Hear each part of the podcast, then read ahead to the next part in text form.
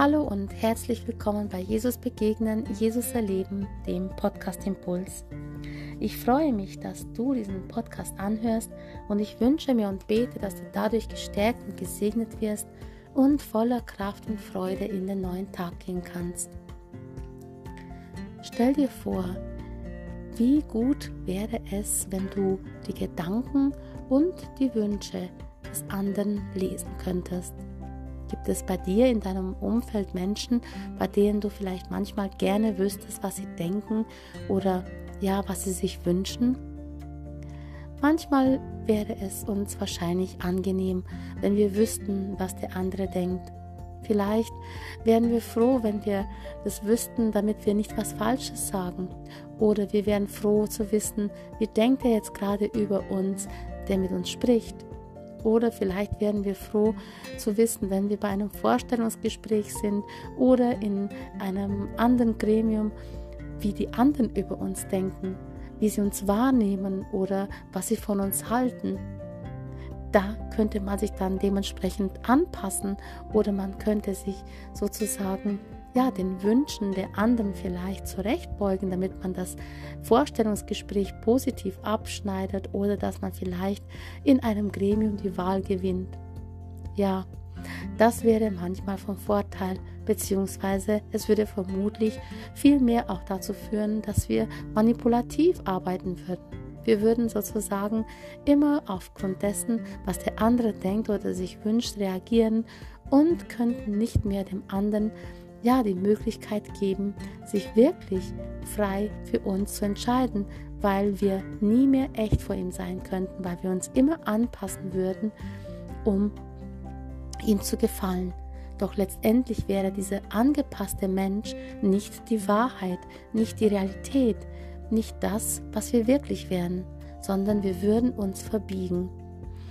Also, es hat wahrscheinlich einen guten Grund, warum wir nicht wissen, was der andere denkt oder sich wünscht. Es wäre wahrscheinlich auch negativ und verletzend, wenn wir wüssten, die würden negativ über uns denken, schlecht über uns reden oder schlechte Gedanken über uns haben. Das wäre ganz bestimmt oft unangenehm und auch ja verletzend oder würde uns traurig machen. Darum ist es gut, dass wir es nicht wissen, was andere denken, auch wenn wir oft der Meinung wären, es wäre gut. Doch jemand weiß, was man denkt und jemand weiß, was du denkst, jemand weiß, was jeder von uns denkt. Gott allein kennt die Gedanken unseres Herzens.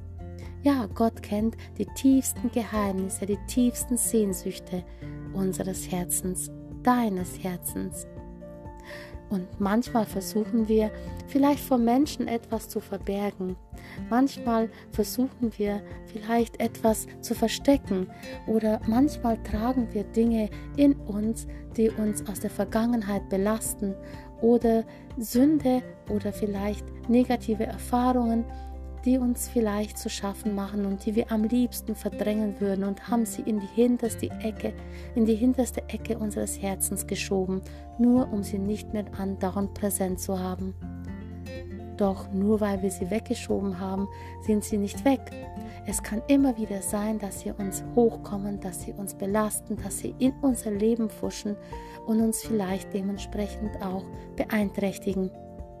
Gott kennt diese tiefen Gedanken. Gott kennt diese tiefen Sehnsüchte. Gott kennt alles, was dich bewegt. Das Gute wie das Schlechte. Er kennt die Sehnsüchte und die Wünsche, die positiv sind, die dir vielleicht ja eine gute Zukunft wünschen, wo du dir vielleicht einen neuen Job wünschst, wo du dir vielleicht einen Partner wünschst. Er kennt diese Sehnsüchte. Er kennt aber auch die negativen eben, die vielleicht ja dunkle Geheimnisse enthalten. Doch bei all dem, egal was es ist, Gott verurteilt dich nicht, sondern Gott liebt dich. Und bei Gott sind unsere Gedanken und Geheimnisse gut aufgehoben. Er weiß damit umzugehen. Im Psalm 44, Vers 22 steht eben, Gott kennt die Geheimnisse des Herzens. Gott hat unsere Herzen auch ergründet. Er weiß genau, Er weiß alles. Er weiß, wohin wir gehen. Er weiß, wir wohin, wo wir stehen. Er weiß, ob wir liegen. Er weiß jeden einzelnen Gedanken und jedes einzelne Wort, was schon auf unseren Lippen ist, bevor es ausgesprochen wird.